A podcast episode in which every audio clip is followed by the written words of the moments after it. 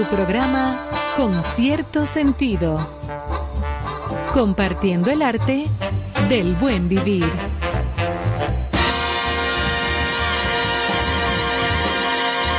Por estación 97.7. Birds flying high. You know how I feel. Sun in the sky. You know how I feel. Breeze drifting on by. You know how I feel. It's a new dawn. It's a new day. It's a new life for me. And I'm feeling good. I'm feeling good.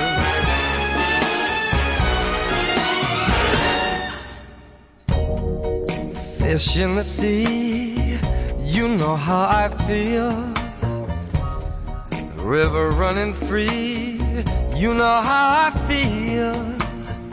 Blossom on a tree, you know how I feel. It's a new dawn, it's a new day, it's a new life for me. And I'm feeling good.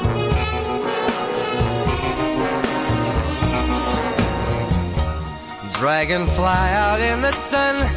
You know what I mean, don't you know? Butterflies all having fun. You know what I mean. Sleep in peace when day is done. That's what I mean.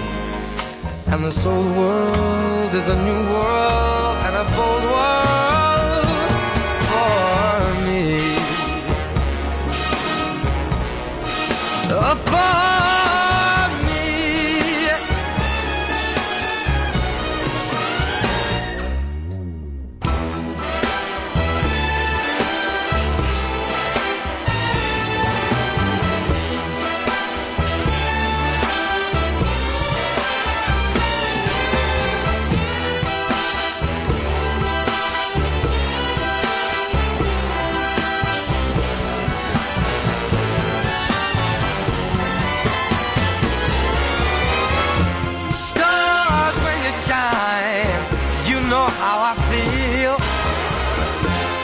Scent of the pine, you know how I feel.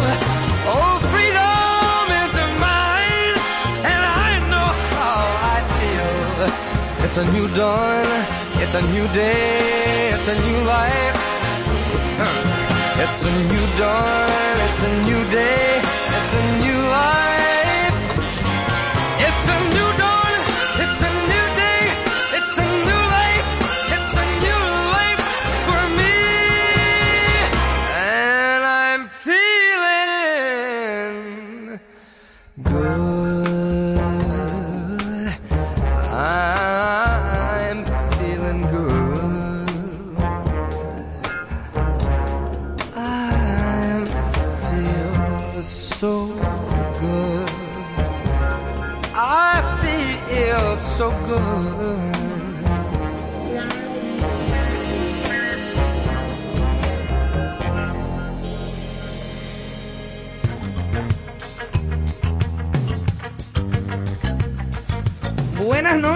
Amigos, aquí estamos en el ombligo de la semana. Hoy miércoles 29 de junio de 2022, aquí en Concierto Sentido. Qué bueno que nos acompañan y bomberas aquí en cabina junto a nuestro ingeniero de sonido Emmanuel. Está Carlos Almanzar con nosotros que va a hablar poco porque todavía está un poco afectado de una laringitis que eso anda por todas partes. Tú estás hablando como una foca. Parece una foca, como trompeta en piscina, pero aquí está. Y esta noche también tendremos un invitado y un, aparte de invitado y de un buen profesional, es un gran amigo de mucho tiempo con quien compartiremos eh, un rato esta noche más adelante, nuestro querido amigo Omar Patín, relacionado con la cinematografía, la actuación, también detrás de las cámaras. Ya hablaremos con él de una serie de cosas y como Carlos es un fiebrú del cine y él también, y yo de paso, bueno, pues vamos a ver entonces qué pasa con la visita de Omar Patín. Desde ya quisiéramos avisar también que mañana estará con nosotros en una súper interesantísima entrevista hablando de los fenómenos naturales, sobre todo de esta temporada ciclónica y aparte de eso, de las fallas eh, de, eh, de, eh, de la, de tectónicas que hay aquí en el Caribe y que pueden afectar la República Dominicana. ¿De dónde surge? ¿Qué se debe hacer? ¿Cómo preparar a la ciudadanía? ¿Cuáles son los terrenos más peligrosos dentro de lo que es el país? Las fallas que pasan por las cordilleras. Todos esos temas mañana lo vamos a conversar con el geólogo Don Osiris de León, una de las personas que a mi entender es uno de los hombres más preparados, un científico preparadísimo y además muy explícito. Él es muy buen, excelente comunicador. Porque hay personas que pueden estar muy capacitadas, pero que no saben expresar o no saben explicar eh, eh, las cosas. Pero él se da a entender de una manera eh, desmenuzada. Y a mí eso me encanta como don Osiris de León pues informa de estos temas que mucha gente no domina eh, hay mucha gente que cree que si hace calor afuera es porque va a temblar la tierra. Hay gente que cree que si llovió por allí entonces el mundo va a acabar. Eh, que si se formó una tromba marina entonces es una señal divina. No, eso es parte de un, un planeta que está en movimiento y que está vivo y que está dando vueltas en el universo y que está al mismo tiempo en traslación y en rotación. O sea, el planeta debe de tener sus escapes. Y también nosotros debemos de cuidarlo porque es realmente nuestra casa. Nuestra casa no es a donde nosotros vivimos, allí en el sector tal o en el país tal. Nuestra casa es el planeta. Y eso es lo que nosotros tenemos que cuidar, porque lo estamos desbaratando. Y ya déjame yo no coge cuela con ese tema, porque mañana es que vamos a hablar eh, eh, de una manera mucho más completa y compleja con don Osiris eh, de León que nos visitará en vivo aquí en nuestra cabina. Mientras tanto, como dije, hoy es miércoles 29 de junio. Y tenemos como siempre para iniciar el programa nuestras efemérides. Y las nacionales, dentro de las efemérides muchas que hay, no vamos a decirlas todas porque no vamos a acabar hoy, pero sí porque hay muchísimas cosas que pasaron un 29 de junio, pero en este caso, por ejemplo, en el 1502, que Carlos estaba ahí. Cristóbal Colón llega al antepuerto de Santo Domingo y le pidió a Nicolás de Obando dejarle guarecerse con sus naves ante la inminencia de un temporal que se anunciaba o que se veía llegar, siéndole negado el asilo. Porque acuérdate que esta temporada ciclónica no es ahora que están de moda. Eso siempre ha existido. Y si un día como hoy, 29 de junio, ya con las aguas calientes había quizás una tormenta, había algo, y cuando eso no había meteorología. Eso era que llegaba, que ya cuando se veía llegar era que la gente se guarecía donde le agarrara. los padres jesuitas, los padres jesuitas, las misiones jesuitas aquí en el país, 1500 y pico, fueron de los que comenzaron a registrar esos fenómenos en cada verano. Exactamente. O sea, ellos llevaban un registro de esas turbulencias. Y bueno, imagínate los taínos, esa casucha que tenían, volaban. Eso se volaban, si, no, si no se metían en una cueva, Exacto. Salían volando. O sea, nadie es tan bruto para no darse cuenta que era un fenómeno que se repetía cada año, cada año, cada año. Exactamente. Incluso la palabra huracán es una palabra taína. Exacto. Es una palabra taína, huracán. Así es que ya tú sabes, yo me imagino que en esa época era rompan Philly y Viver jefe. Y vámonos a esconder porque no había nada más que hacer. bueno, señores, en 1883, un día como hoy, 29 de junio, el presidente de la República, Ulises Heró, promulga la ley 2141 que rehabilita la Academia Naval bautizándola con el nombre de Academia de Náutica Dominicana.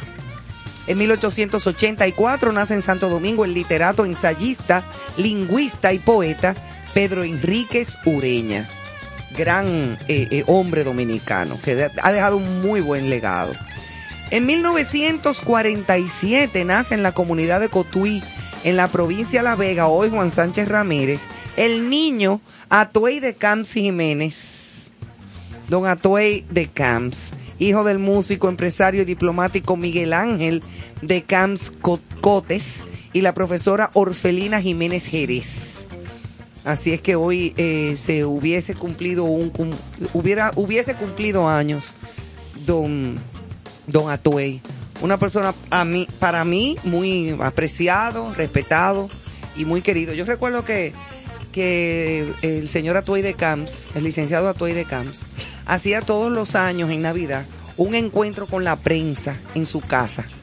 Tú llegaste a ir, Carlos, sí y, reunía a todas las personas, comunicadores, periodistas, de todo, de toda índole, no solamente que tuvieran que ver con política, sino con artistas, pero comunicadores, ¿no? Eh, y también invitaba a dos o tres artistas y cantaban y había unas fiestas, uno eh, en aquella casa bellísima, decorada de Navidad, con unos brindis maravillosos, mucha comida, mucha bebida, ahí todo el mundo se reunía eh, y la pasaba muy bien. Era un gran anfitrión. Era un gran anfitrión, un caballero. Que ahí, por ejemplo, yo que fui sola en dos o tres ocasiones, en, de, esas veces que nos invitaba a su casa, eh, cuando él veía que yo me retiraba, yo iba a despedirme, a darle las gracias a él, a su esposa y a la familia, él me acompañaba afuera a mi carro hasta que yo me montara en mi vehículo. Un verdadero caballero, don Atuey de Camps que en paz descanse y hoy hubiese sido su cumpleaños. Ahí la pasamos muy, muy bien siempre. En 1971, el general retirado Elías Wessing revela que hay militares organizándose para derrocar el gobierno y que un general del ejército trata de eliminarlo físicamente. Que él dijo de que me van a lamber. En otras palabras, ay Dios, qué feo se oyó eso. Ay, ay, ay. En 2021, ya el año pasado, un día como hoy, como parte de la operación Medusa, el Ministerio Público anuncia que pedirá medidas de coerción contra el ex procurador general Jean Alain Rodríguez, acusado con un grupo de sus funcionarios y colaboradores bajo los cargos de corrupción, asociación de malhechores, lavado de activos y otros.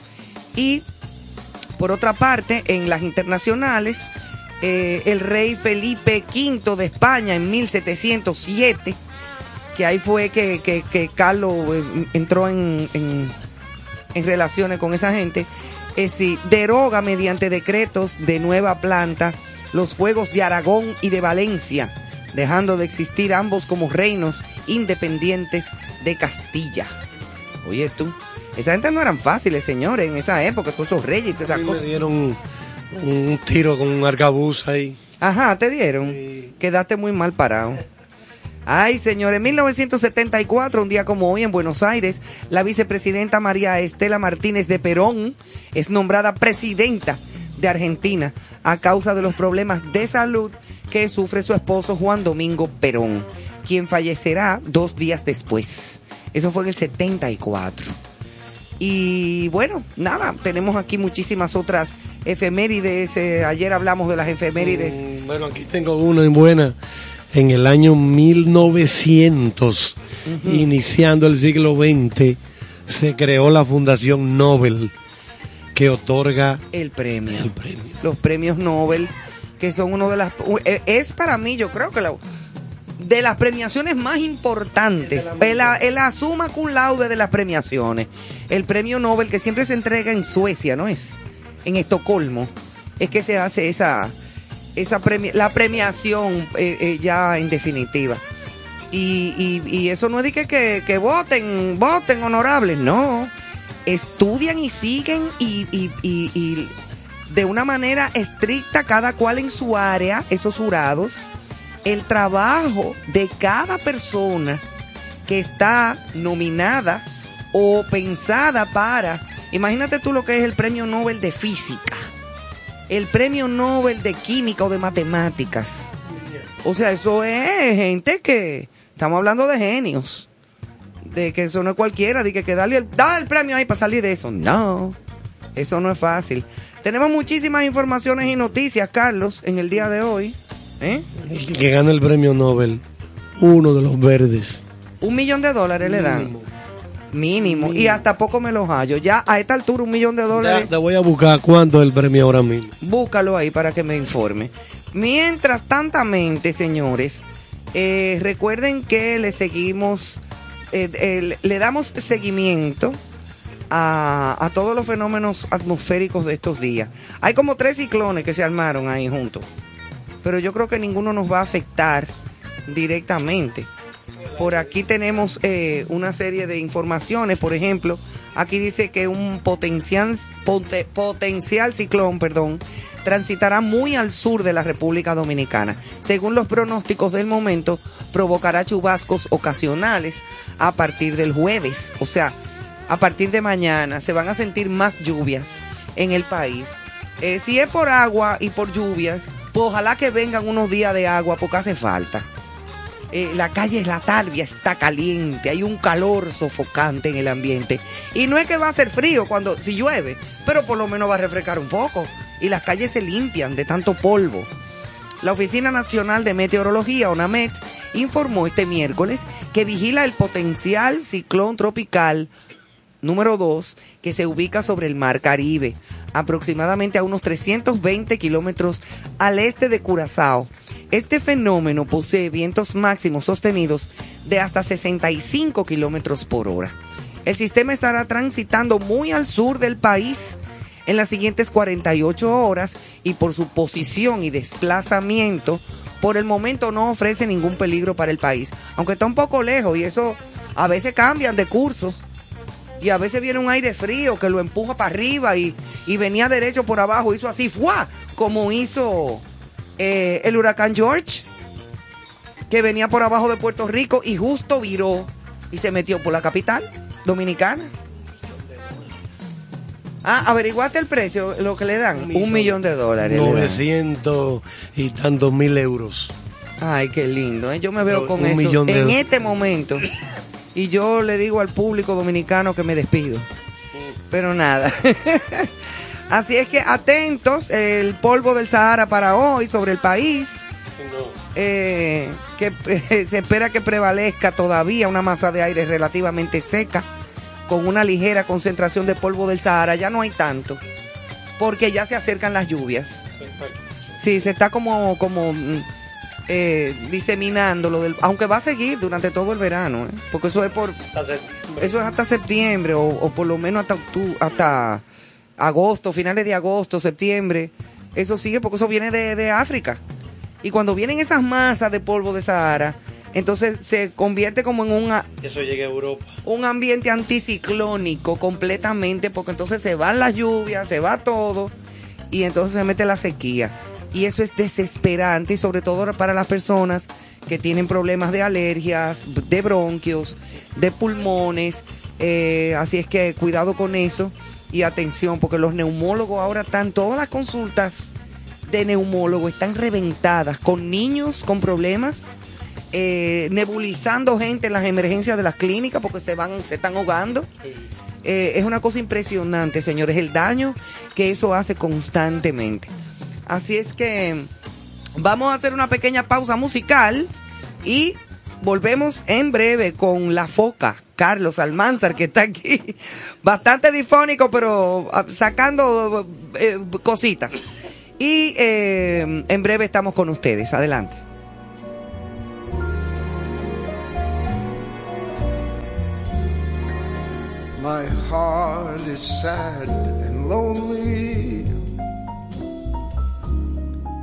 For you I sigh, for you, dear, only. Why haven't you seen it? I'm all for you, body and soul. I spend my days in a wouldn't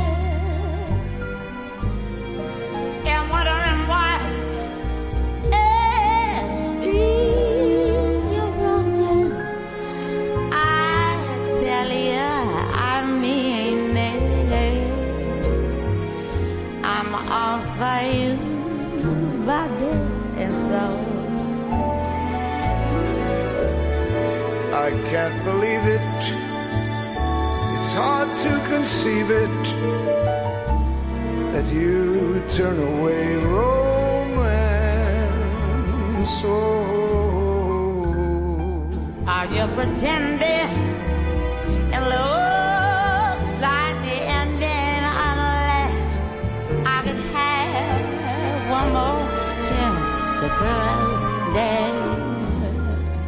My life a wreck you're making. You know I'm yours, but just the taking.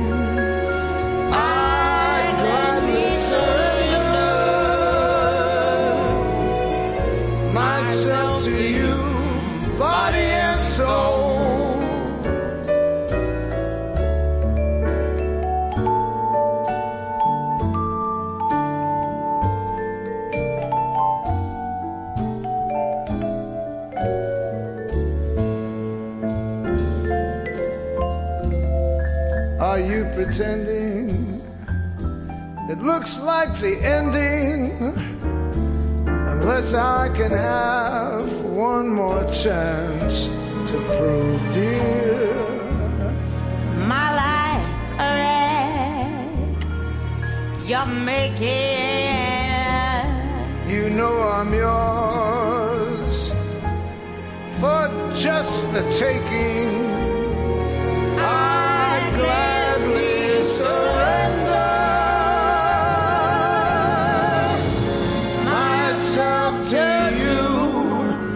body.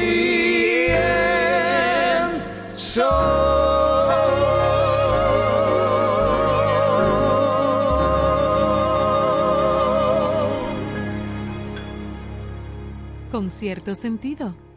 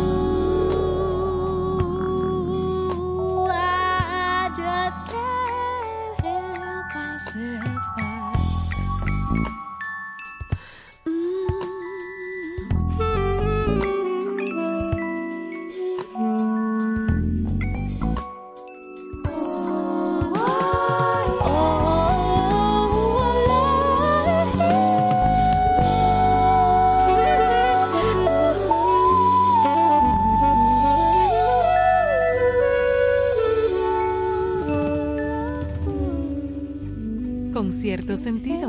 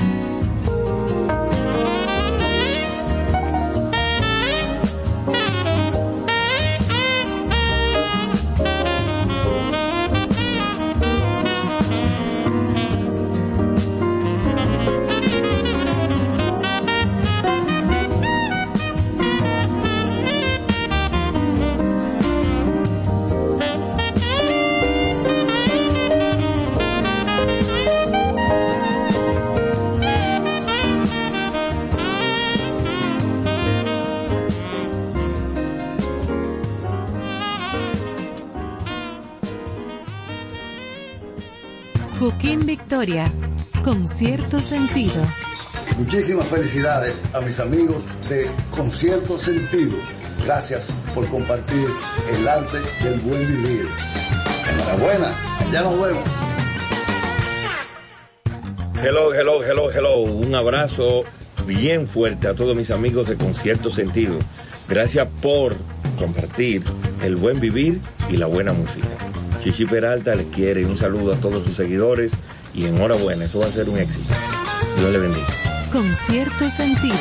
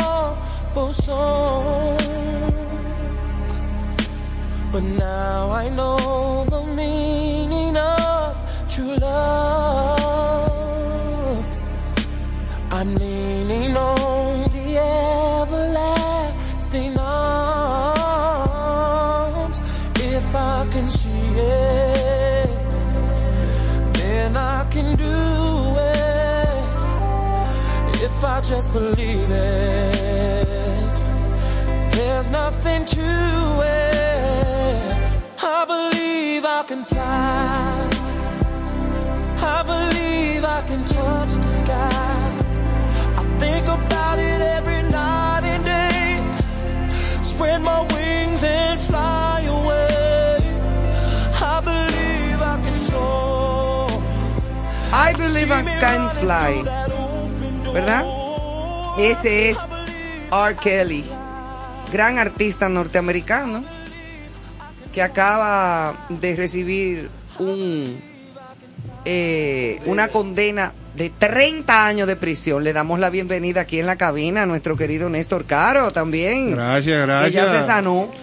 Estamos en eso, sí, estamos en un proceso. Sí, te dañaste, pero que bebiendo bebiendo unos té y un... unos teces. Claro. De los teces de la doña aquella que curaba el COVID. No, no de ella misma, pero quizá influenciado por ella. Ah. No, pero siempre un buen té con productos naturales siempre cae bien. Claro, vamos Esos a... teces de Así es. con miel de abeja, Viendo mucho esta limón. noticia y oyendo este tema, Óyeme, qué Este- canción tan linda. este tema parece eh, algo eh, celestial. Es una cosa, tiene un arreglo particular y cómo este señor cae en un caso condenado a 30 años por abuso y tráfico sexual. Para que lo sepas. Dios mío, qué paradoja la vida. ¿eh? Es un, un abusador. Fianza. No puede. dentro de cuatro o cinco años no puede solicitar fianza. Él, él abusó, utilizó su popularidad Para y a todas esas abusar. fans, Pero todas oye esas esto. niñas. Ay, eh, mira, Claro, porque tenía canciones Fly preciosas y era un artista muy conocido. Aprovechó y abusó de eso. Ya lo sabes. Cuando le cantan 30 años en Estados Unidos a un tipo, es porque la cosa es grave.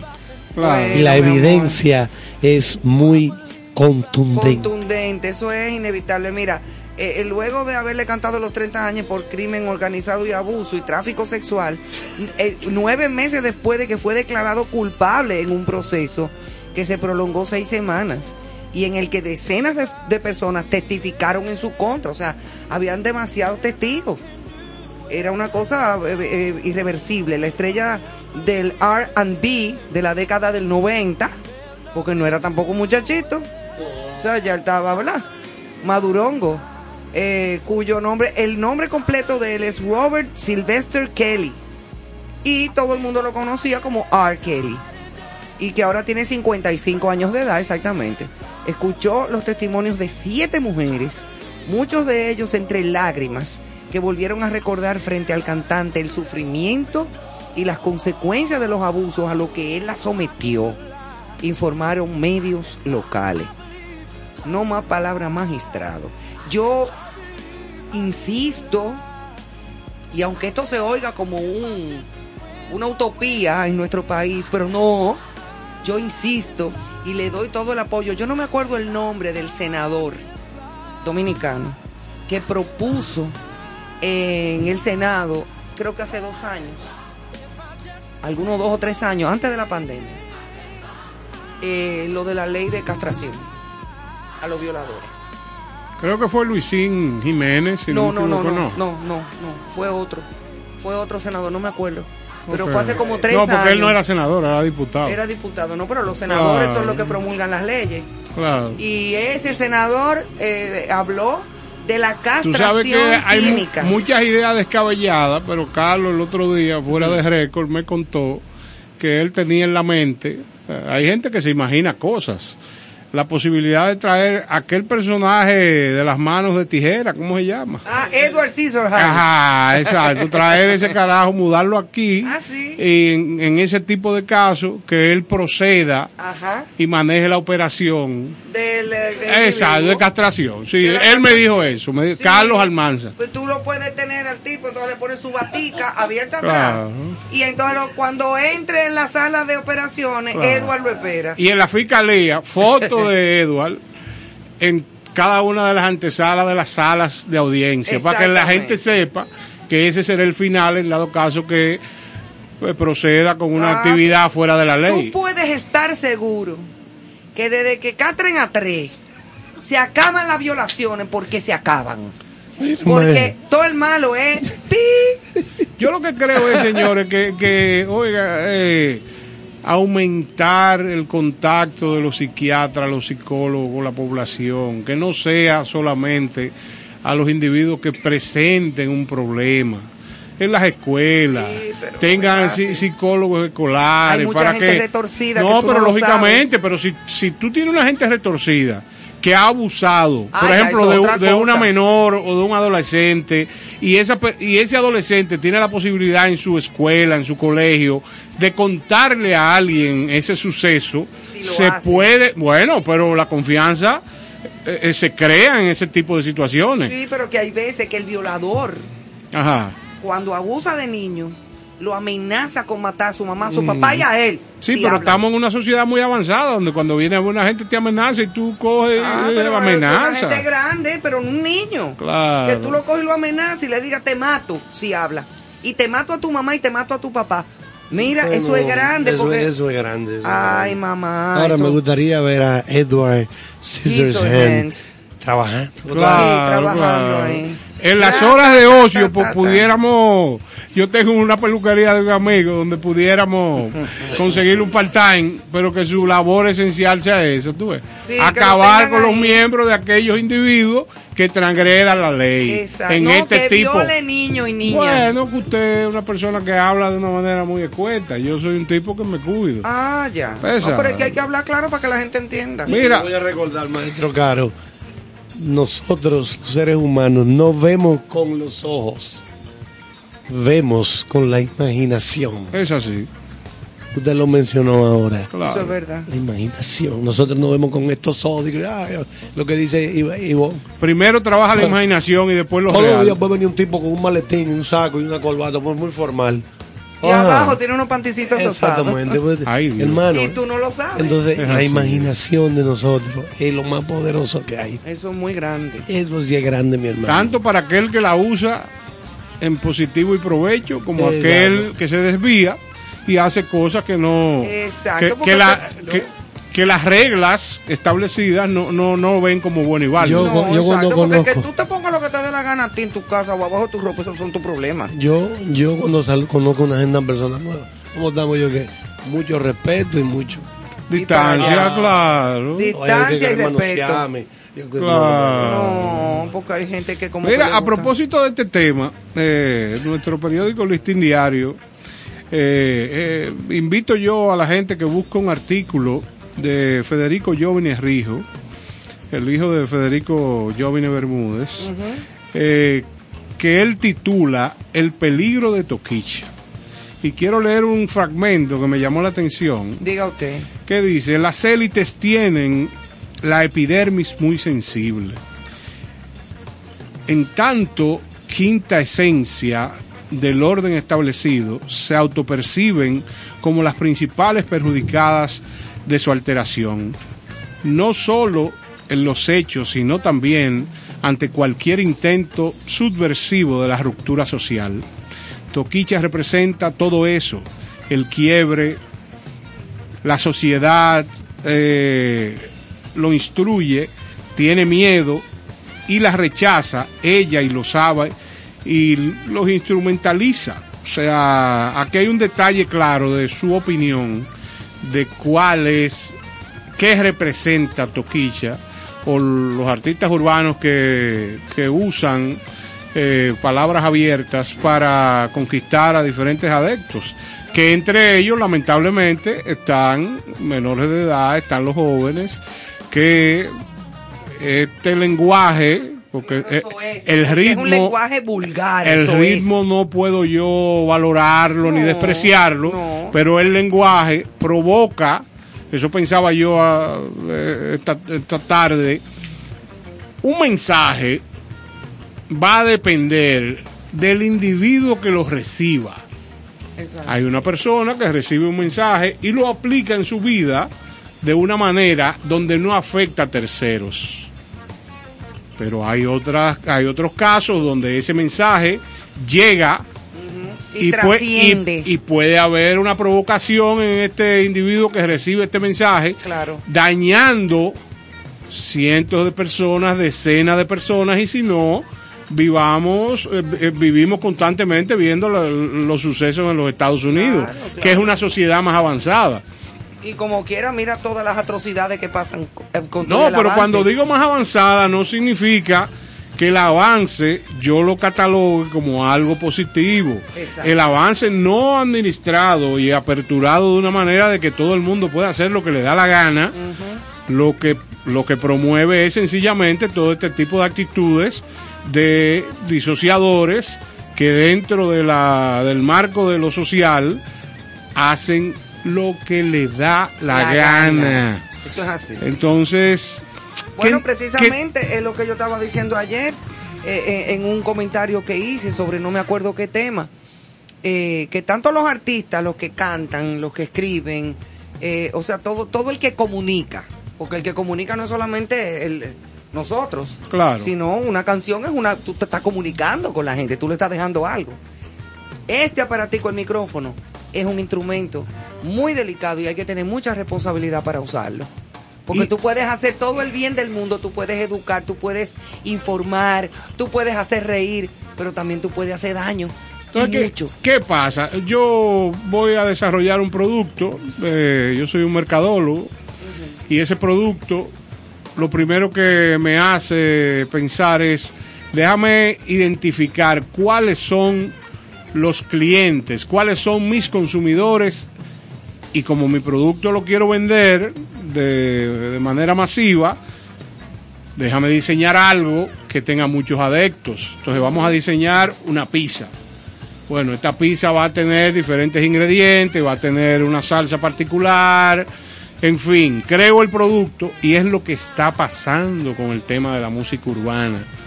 Sencillamente yo diseño pensando en la cantidad de individuos que compraron el concepto de que no hay necesidad de educarse para llegar a ser alguien. Eso Sí, pudiera sí, tener lógica vía- si usted es un buen si usted es un buen jardinero y es hábil, puede empezar haciendo jardinería de jardines sencillos y el tiempo y esa preparación va a hacer que mañana tenga una empresa de jardinería eh, que tenga clientes importantes, inclusive corporativos.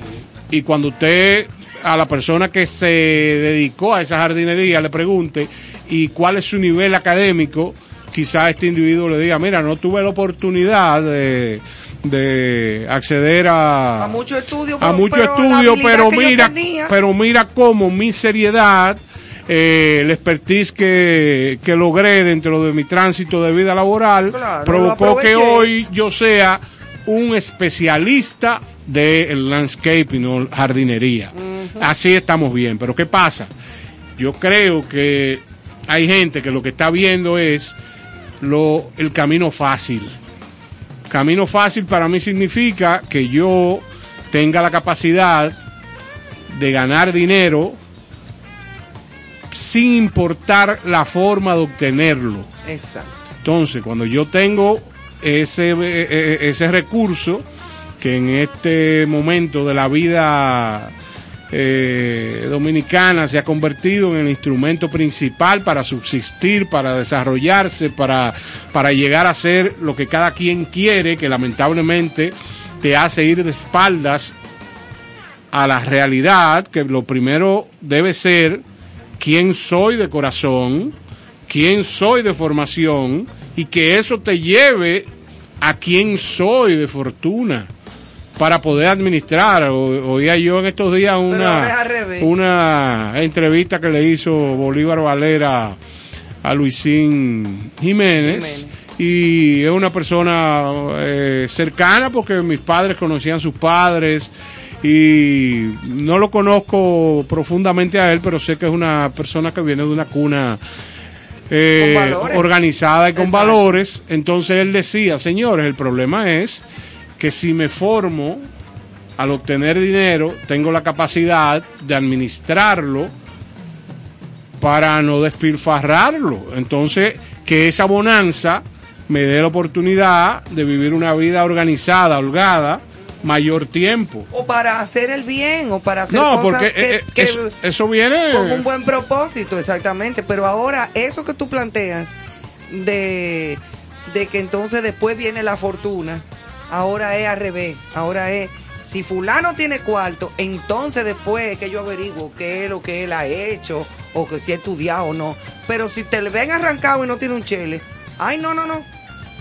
Entonces, eso es así. estos personajes se han dado cuenta que la perversidad tiene un público cautivo las, en las diversas sociedades, porque tú tienes un, una gente que está sentado en un concierto y este concierto tiene recursos técnicos, tiene buen audio, tiene buenas luces, eh, tiene una música agradable con un ritmo particular. Se supone que si estás ahí adentro sentado es porque te gusta eh, lo que se está presentando. Claro, porque si no, no va. Pero ¿qué pasa?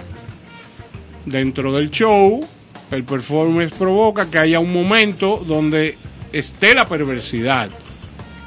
Entonces tú tienes la capacidad de entender que eso está pasando ahí, pero que eso no es lo determinante de esa No, noche. Que eso es parte del Porque show y hay, ya. hay tantas cosas que, que están por encima de ese momento que tú puedes entenderlo. Pero ¿y el que no lo puede entender? Que en vez de eh, importantizar todo lo que mencioné primero, Todo lo otro, el contexto completo. el contexto completo, lo que mira es el Ese momento pedacito. de la perversidad. Exacto. Y dice, eso es lo que quiero, eso es lo que compro, eso es lo que soy. Entonces ahí viene. Bueno, con eso es que se identifica porque él es eso. Él es eso. Si no, no se identificara con eso y viera por otro lado. Bueno, pero lo que estoy diciendo es que se están creando productos donde lo más importante es ese detalle de perversidad. Lamentablemente, y es una sociedad, eh, pienso yo, no en su generalidad, porque No, no podemos generalizar. hay mucha gente buena en el mundo, Uy, sí. hay mucha gente correcta, hay mucha gente que todavía eh, los valores espirituales están eh, bien establecidos. E- esa, eso que tú mencionabas de, de abrazar la bonomía, abrazar la bondad, o sea, saber que si tú tienes la posibilidad en un momento tener eh, eh, recursos para Oye, para disfrutar de salud, de comida, de las cosas esenciales de la vida. Y que to- y que- al, cruzar, al cruzar tu calle hay posibilidad de gente que no lo tiene. Entonces, antes de, de ser sencillamente, eh, de, de- ¿cómo te digo?, de satisfacer tus necesidades, pregúntate, antes o después, cuando sea, pregúntate quién le hará falta lo que a ti te sobra. Entonces, Porque hay una gran inequidad en el mundo, Néstor. Y Hay no grandes y- millonarios claro. con grandes fortunas y hay grandes pobrezas. Claro, entonces, Eh, ¿qué eh, pasa? Yo, yo lo que mundo. creo que cada persona, si cada persona que está en, en la condición que acabo de mencionar, estable emocionalmente, eso es lo principal, tiene la posibilidad de acoger a alguien que no lo esté, porque el rumbo que lleva la sociedad, que lleva la gente, que lleva la vida, es no mirar a ningún lado. Para ningún sitio. Es, la falta es de sencillamente vivir hasta donde puedas. Entonces, esa, esa falta, esa, esa falta de necesidad de ver a tu lado izquierdo, a tu lado derecho y darte cuenta quién necesita de ti, que no necesariamente es lo económico. Es sencillamente un consejo a una gente. Mira, ven acá, yo estoy aquí, me he dado cuenta de que estás pasando por tal situación. ¿Qué de- te pasa? Ven, déjame mira. saber Exacto. qué te pasa. Y quizás con eso eh, estemos eh, dándole un impulso a una gente, evitando que pase una situación una desagradable. desgracia, porque hay gente que tú no sabes cómo va a reaccionar ante un problema. Por eso Y hablo también no, en el comentario inicial de que, señores, eh, así como el- la sociedad está compuesta por la familia en cada una de nuestras casas, eh, el espacio mayor donde la gente transita es escuelas, colegios, universidades. Aquí yo desconozco cuántos profesionales, el otro día tuvimos manoseando esa información, cuántos profesionales de la conducta eh, existen en República Dominicana, pero yo estoy seguro que deben de existir cientos de ellos que no tienen eh, una labor segura, porque en todos lo- los niveles pasa. Claro. Entonces, oye, el Ministerio de Educación, eh, diferentes entidades, No, salud pública. salud pública, Salud que, pública. que tenga la posibilidad la gente de tener ese apoyo en cualquier sitio que transite, Claro. con el fin de que se eviten situaciones. Pero es duro.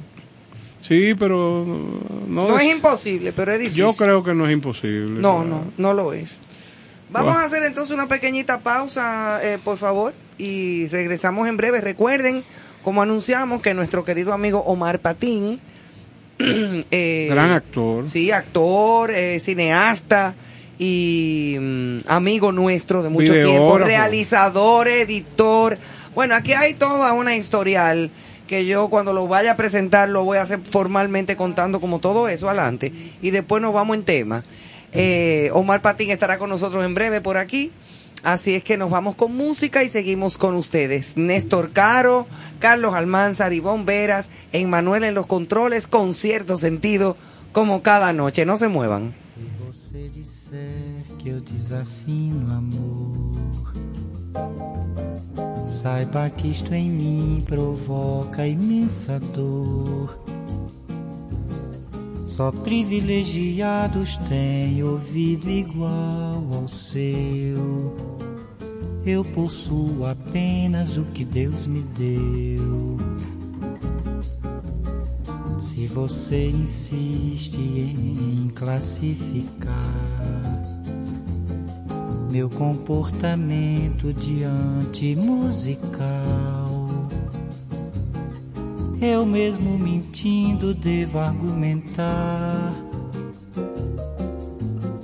que isto é bossa nova, que isto é muito natural. O que você não sabe nem sequer pressente que os desafinados também têm coração. Fotografei você na minha Rolleiflex. Revelou-se a sua enorme ingratidão.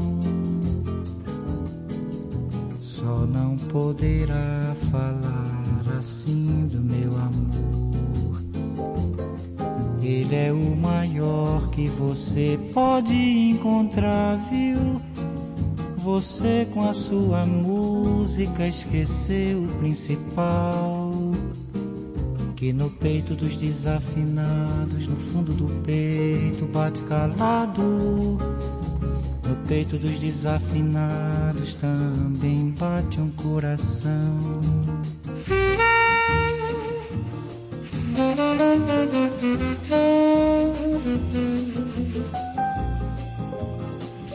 you.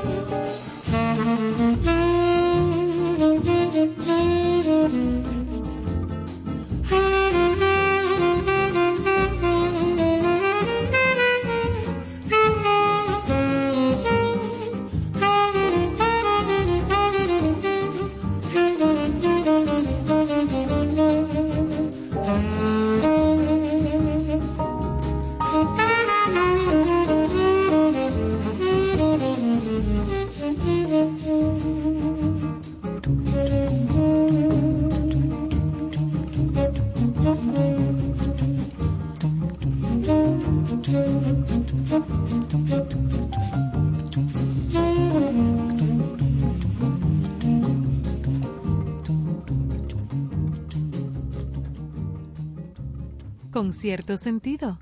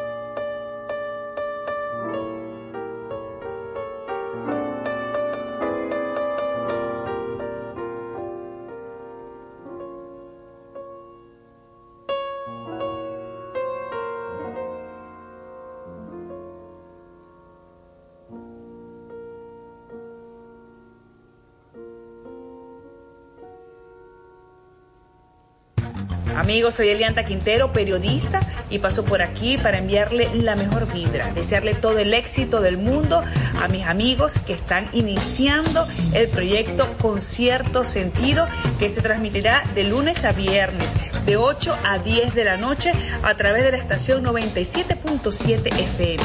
Un concepto que buscará resaltar los valores, la cultura y el arte. A ustedes lo mejor del mundo. Concierto sentido.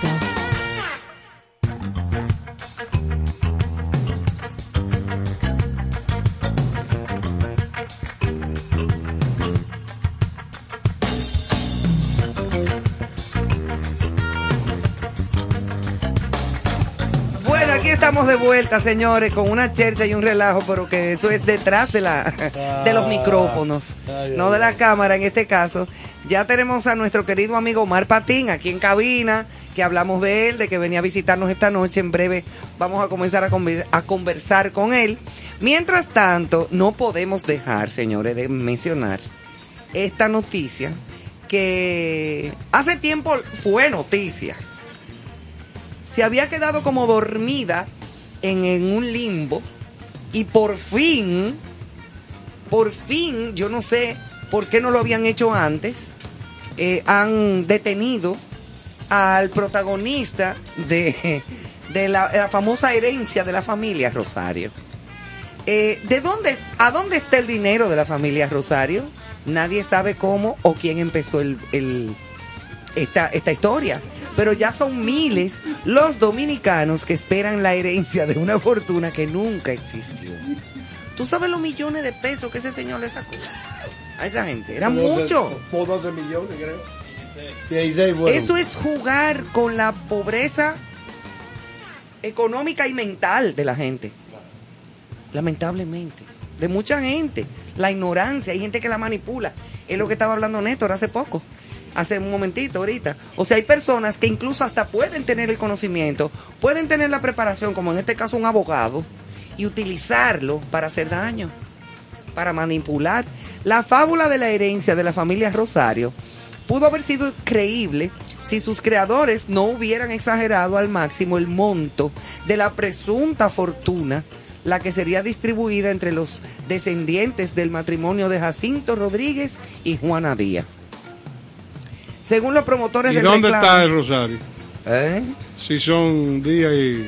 Espérate, según los promotores del reclamo, los casi 30 mil dominicanos relacionados con los apellidos Rosario y Díaz tendrían la posibilidad de recibir nada más y nada menos que 3 mil millones de euros.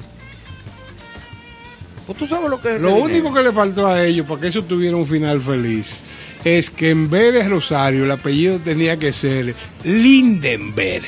Sí. Entonces ahí sí hubieran ellos tenido no 30 mil personas, 14 millones de personas, porque es un apellido, ¿tú me entiendes? Que eh, hay que buscarlo fuera del país, pero pero, qué va. Rosario y Díaz. Mira, Johnny Portorreal, Johnny Portorreal, es que se llama el abogado, arrestado hoy, es acusado de estafar a 284 personas con la promesa de cobrar una supuesta herencia que nunca existió. Nunca existió. Mira, yo te, yo, yo vi una noticia una vez de que el tipo hizo un viaje a España, de que para eh, hablar con el Banco de Santander de allá y todo, que ya estaba resolviendo con los cuartos de la gente que le estaba dando, de que para los papeles y para la cosa. La ignorancia es una cosa atrevida. Eh, y mi, mi papá decía que no hay nada más peligroso que un ignorante con iniciativa. Eso es terrible. Señores, señores, eh, aquí yo no sé si alguien se ha dedicado a hacer un trabajo que recoja el desarrollo de la santería y la brujería en República. Dominicana, que es un reflejo de la De ignorancia. la ignorancia total. El que cree que una botella de, de agua de vini vini eh, eh, te va a curar una cosa, nada más en bromó. Te hicieron un trabajo. Sí, Que te hicieron un trabajo, como me dijo una psicóloga muy conocida de este país una vez. Oye, ese yo creo que no puede ser. Me dijo, ¿a ti te hicieron un trabajo? Oye, una psicóloga. Oye, Una psicóloga donde yo fui a, a plantearle un- una situación que yo tenía en un momento dado. Un problema que te salió en una axila. No, no, no. Espérate, muchacho. Además, uno no va al psicólogo por eso. Pues nadie sabe. No, señor. Eso te frustró. Eso uno va al dermatólogo. Pero el, el psico- ah, y la psicóloga, después que yo le conté el problema, me dijo, eso te hicieron un trabajo. Yo pensaba que me estaban facturando. Tú preocupada por un simple golondrino. No, no, y yo pensaba que me estaba relajando, tú ves, como que era, es como, no, hombre, no te apures. Y fue en serio, y me mandó a comprar una vela de siete colores. Y me enseñó un altar que tenía, o que tiene. Y yo dije, ay, mamacita, salí huyendo como el diablo a la cruz, hasta el día de hoy. Después yo te voy a decir quién fue, porque si no me demandan y dicen, no, eso bla, bla. Pero yo sé que sí. Y ella lo sabe también que sí. Johnny Portorreal es el principal imputado en el presunto entramado que engañó a 284 personas con la promesa de cobrar entonces esta eh, herencia. Se trata de la supuesta fortuna que hicieran a mediados del siglo XIX Jacinto Rosario y su padre, Celedonio, quienes presuntamente eran propietarios de una mina de oro en la República Dominicana. Oye, te cuento. Y él decía que la Rosario Dominicana se llamaba así por eso. Johnny Puerto Real, ese es un bandido, ¿eh? Y lo digo públicamente. Digo, ya lo, ya es, es obvio. Yo mejor lo voy a dejar ahí. Por suerte que por fin lo detuvieron. Por eso se llama Rosario. la Oh, pero ustedes no saben que, esa, que la Rosario Dominicana se llamaba así por eso. Yo hubiera pensado eso como algo lógico. Ah, sí, Néstor. Bueno, hermano, yo pensaba. Diría Alfonso Rodríguez, eso es un desastre. Yo porque me di cuenta hoy de que eso estaba pasando, pero yo hubiera buscado mi árbol genealógico a ver si a mí me tocaba yo- algo. Yo, vengo de los de los Goikovich Rosario de Yo, Rusia. yo le hubiera dado, para arrancar, yo le hubiera dado 10 mil a ese individuo para Oh. que me investigara. Hubo gente que vendió su casa. ¿Cómo va a ser? Que, que sí, hubo gente que vendió finca y de todo para darle el dinero para todo el tram- tramitación legal. Ahí era que estaba el gancho. Porque él le quitaba dinero a toda esa gente para los trámites legales, los papeles y todo. Y ahí fue el robo grande. Porque que a mí me digan eso y que se encarguen de buscarme los cuartos, digo yo, ah, pues búscalo y tráemelo. Pero entonces era que les robaba dinero. Ese dinero que tú consigues, entonces Yo yo te te saco doy. algo yo de te eso. saco Cuando tú traigas los cuartos, entonces yo te doy lo tuyo. Así sí. Pero él le quitaba todo lo, lo que fuera necesario a la gente. Gente ignorante, gente, ¿tú entiendes? En busca de un sueño. Yo creo que ese señor es un incomprendido. Ajá, como Johnny Aves. Exactamente. Herodes fue un incomprendido. No, hay una lista. de Claro, que incomprendidos. son incomprendidos. Claro que sí, como Que una son vez- grandes genios. Unos, unos Claro. niños que una vez andaban molestando mucho, mucho, mucho, mucho, mucho. Y yo me volteé y yo dije, mira, este niño, ven acá, dile a tu mamá que yo soy la presidenta del Club de Herodes en la República Dominicana. Tú sabes que le dijo, mi, mi esposa es muy amigo de, de, de Julie, el hijo de Rudy Pérez, Julie Pérez. Ajá. Estudiaron a la universidad juntos. Estábamos un día en una reunión en su casa y la, la niña de él tenía como nueve años y ella fuñe, fuñe, fuñe, fuñe, la carita.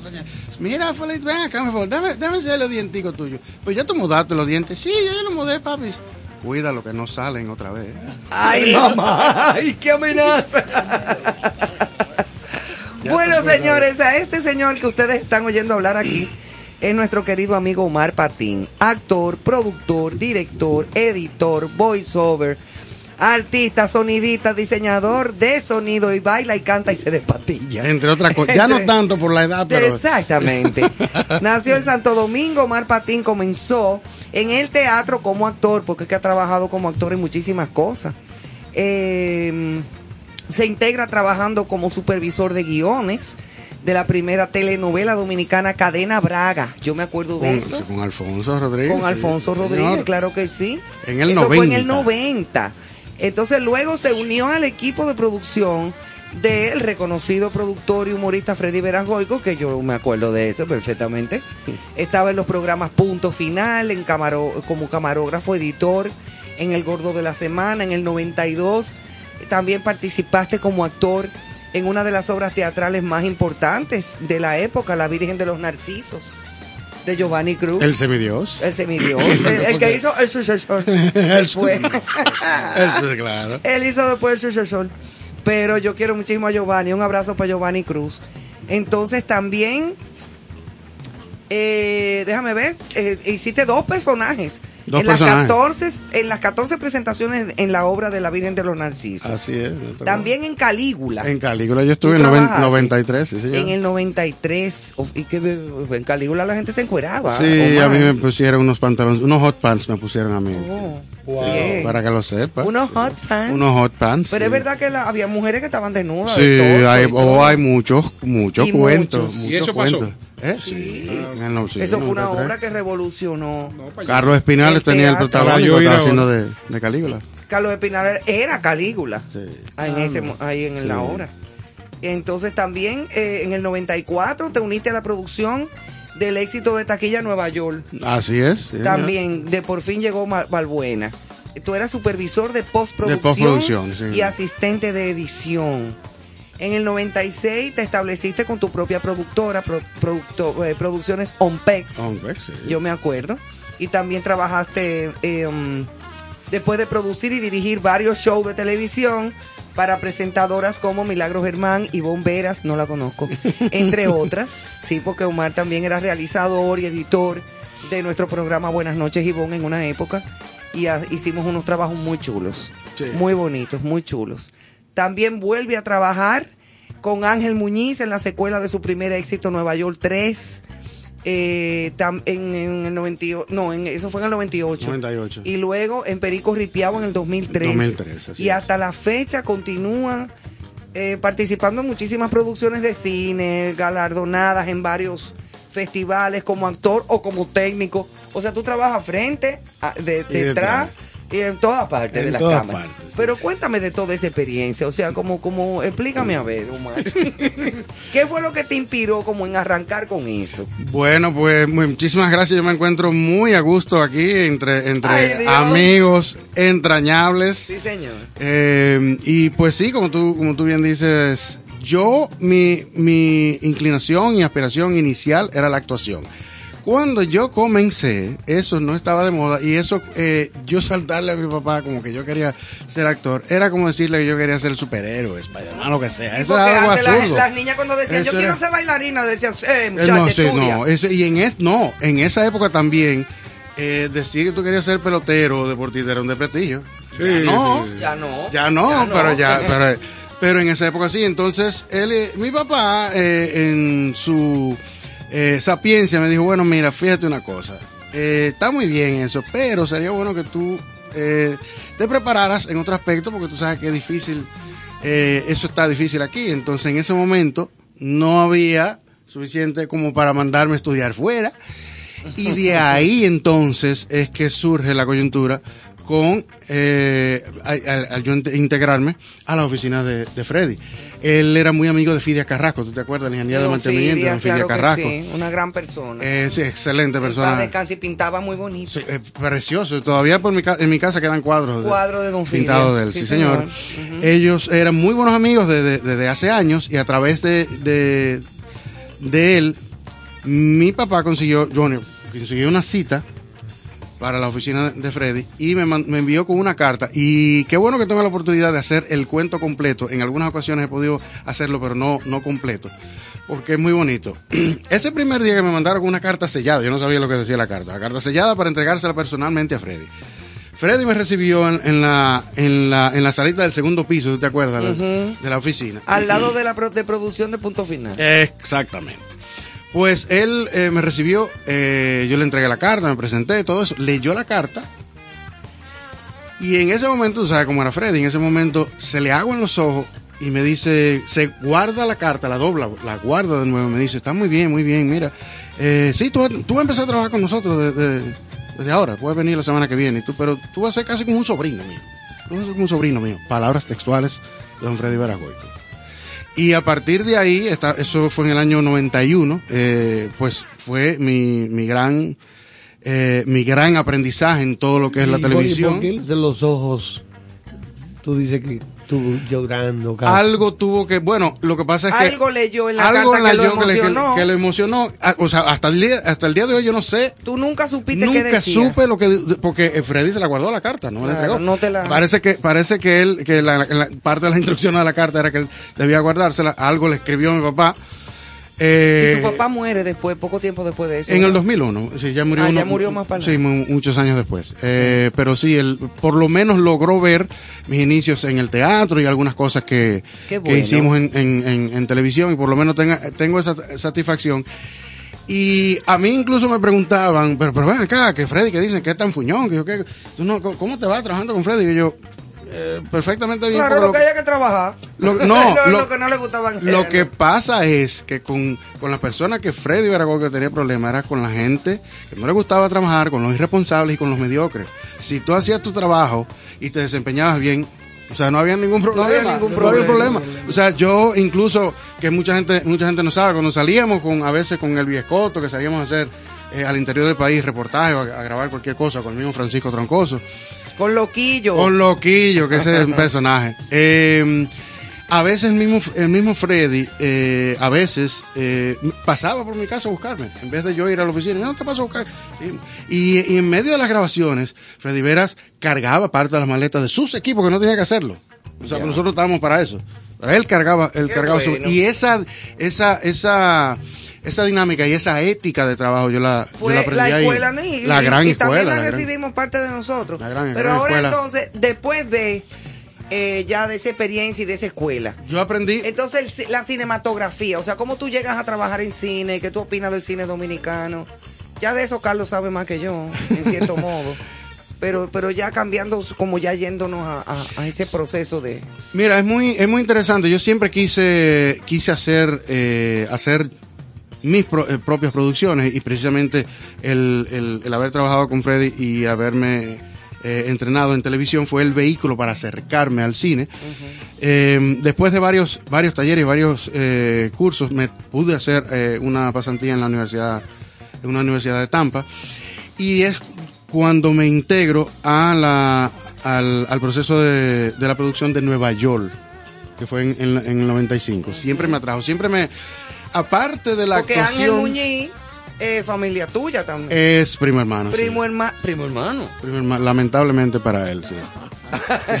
Lamentablemente para Sí, él. sí, eso- eso es un cuento son malo. hermano. Yo pensaba Su- que eran primos, pero sí, porque no, él es no. Muñiz Patín. Claro, él lo pasa que no utiliza el patín, pero él, él es Muñiz, Muñiz Patín. Muñiz Su mamá y mi papá eran hermanos de padre y madre. Ok, o sea que ustedes son Sí. herma- primi- primito Claro, hermano. yo lo conozco desde antes de cuánto vale el show, que tú te acuerdas.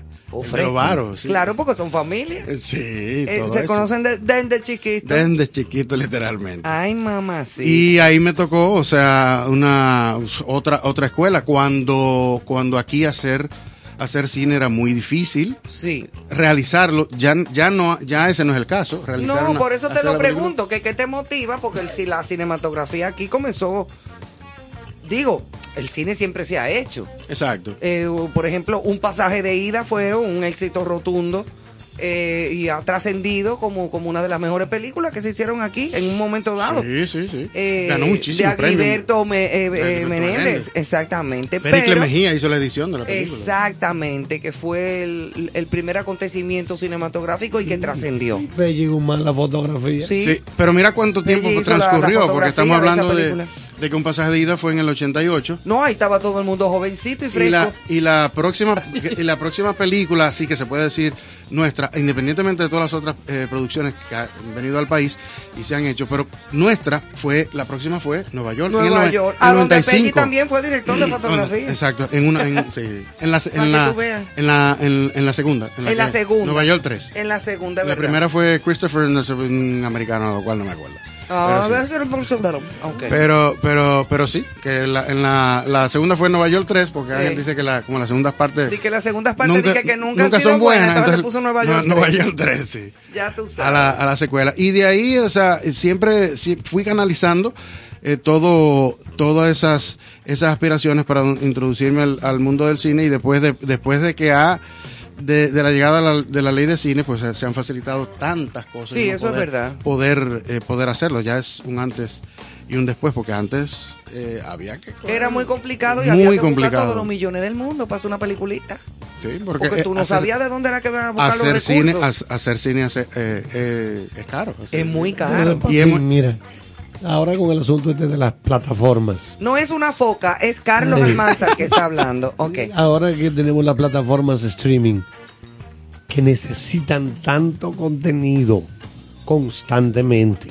Exacto. Mucho contenido, porque eso come. Y son muchas plataformas ya. ¿Qué tú crees que puede abrirse? Ventanas, puertas a- al cine nuestro. ¿Y qué se necesitaría para nosotros por lo menos cumplir con los requisitos mínimos de calidad que se requieren en este tipo de, de plataformas de difusión del cine? Bueno, para a mí, en mi opinión, lo primero es buscar una identidad propia, no necesariamente eh, tratar de imitar las cosas de Hollywood. Nosotros ya, ya tenemos, ya la ley de cine tiene unos 12 años.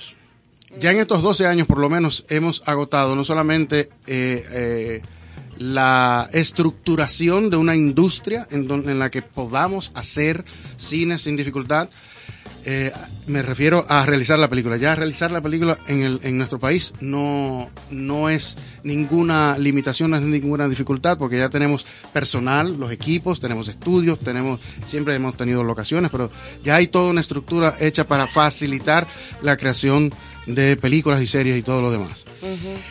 Yo, a mi entender, eh, creo que ya es hora de nosotros buscar nuestra identidad como creadores de contenido audiovisual, tanto películas como para series. Hay algo muy importante, eh, están de moda los latinos. Y no sé si usted... Y la República Y Dominicana. la República de Dominicana paso. como destino fílmico, Sí, ustedes de no se imaginan la cantidad de películas que se hacen aquí. Mira, Pero tú trabajaste con Sandra Bullock. con Sandra los otros días. Es cierto, y te iba a mencionar. actuaste. Eh, actué, esto es una corto. Cuéntame. No ¿por qué con ella no Sandra, pero, pero, con, pero con Channing me tocó. Yo, eh, esta mano saludó a Channing, a Channing Tatum, para que lo sepa. No me Sí, digas. señor, sí. Pero tú te has dado un ar- hombrecito Un hombre alto, sí, para Un hombre alto de fuera. Que te decía, te iba a decir ahorita que mira cómo, mira cómo pasamos de cómo estábamos anteriormente, la dificultad quizás de hacer películas y se ha desarrollado en la industria en donde yo, que quizás no soy un leading man, como le dicen, eh, de papeles protagónicos, pero yo tengo pendientes seis películas que he filmado que están por salir, que todavía Este, están este ha filmadas y hecho no papeles de militar y de coronel. Oh, sí, de coronel. Pero de- mira, pero vestido. En oro, y, en oro y polo me tocó y me pusieron en traje de baño también. ¿Qué? Salieron las nalguitas mías. ¡Ay, qué bello! Digo, nalguitas siendo modesto, porque quien me conoce en persona no, sabe eso digo, que todo un, tú dijiste todo un área yo que dije, ay, ocupa, qué ¿no? lindura. Es una estructura, tú sabes. Pantalla gigante. Oh, muchacho, porque yo no, pon la cámara más para atrás, que el lente no abarca, No para abarca. atrás. Sí. Pero qué interesante. Sí. Mira, y Sandra Bullock es tan linda como realmente se ve. Sí. Sí, Muy realmente. bonita. Bueno, ya, claro, le ha pasado el tiempo, no es lo mismo que, que cuando, pero es verdad. Ajá, pero se mantiene. no. Pero es que cuando hay, mira, Ivonne, lo que pasa es que cuando se tiene esa cantidad de dinero, tú no tienes que preocuparte de que cómo va a pagar la luz, ni de que salir No, a buscar, no, no, ni, ni coger la Kennedy con prócer a las No, 5 de la y tarde. que- que- Tú no te, ¿Tú no te crees que esa señora ha llamado a algún avión colmado de que mándame media funda de hielo? No, porque y un pan sobao. porque se ¿Qué fue la luz, porque se fue la luz y no pudo hacer. No, ella, Exacto, ella no ha tenido que hacer nada. Ella de no sabe lo que un morisoñando. Es igual que el mismo, el mismo Brad Pitt. Tú le ves la piel a Brad Pitt, es una cosa tercia. Ay, mismo qué belleza, a Channing, bebé. a Channing Ese Tatum. sí es lindo. Sí. Él dice que se va a retirar y dice que ya no, no va a hacer más películas. ¿Y para buscar qué? Ya cuando se tiene esa cantidad de dinero ya no. Omar, eh, ¿qué esfuerzo hace la República Dominicana por formar guionistas? Eh, hay muchos, hay muchos talleres, eh, se han dado talleres, incluso, bueno, la, la misma DG Cine se ocupa de traer periódicamente, eh, no solamente en el área para formar eh, guionistas, pero en, en las diferentes áreas. Eh, pero el asunto, aquí hay buenos, muy buenos guionistas. El No, asunto pero es lo que yo hablo no es de taller, yo hablo de, de formarlos. de- de- bueno, No, pues no hay. No, yo lo que te digo es porque a mí me parece que viendo el discurrir del cine dominicano, no de las propuestas que aquí vienen y se le está dando la asistencia por razón de la ley de cine o por las conveniencias que tenga el mercado dominicano para hacer estos proyectos, a lo que me refiero es que el mercado de las películas dominicanas, la gran eh, espina que tiene es el aspecto del guion a menos que ustedes me puedan eh, eh, decir que ya hemos pasado esa parte, me parece que no. O sea, si, si nosotros eh, pienso yo, y si está pasando que me desmientan, eh, jóvenes dominicanos que estén interesados en formarse como guionistas, que acudan a grandes escuelas de cine del mundo con el fin de que se preparen. Algunos se quedarán por allá, pero otros eh, que vengan. Pero así como Carlos sabe, la formación intelectual de un guionista Eso es, la- mira, la- página para la es izquierda. vital, es leer. vital, o sea, Leer. porque es de la única forma que tú con, tú puedes tener el arte de construir una historia, Sí, y de pero la imaginación. No, pero los hay, la hay- estructura de esa historia va a depender de tu formación integral. Claro, eso es así. Eso es fundamental. Y hay, ah, hay muchísima, eso es, eh, eso es tan amplio porque hay eh, opiniones que dicen que, por ejemplo, se debe, cuando se está comenzando como guionista, se debe escribir sobre lo que se sabe, las experiencias más directas que uno tiene. Pero si solamente se circunscribieran a escribir de lo que se sabe, nunca eh, entonces se va a llegar a crear nuevas historias y nuevos personajes y a tomar riesgos en contar ciertas historias. Ahora bien, ¿qué sucede, ¿qué sucede en nuestro país con el cine que no es, eh, no se, no se circunscribe a nuestro país, sino ocurre en todo el mundo? Es que eh, la- el cine es una industria, tiene que funcionar como tal. Y mm, necesariamente se le va a dar eh, preponderancia a los proyectos que sean más comerciales.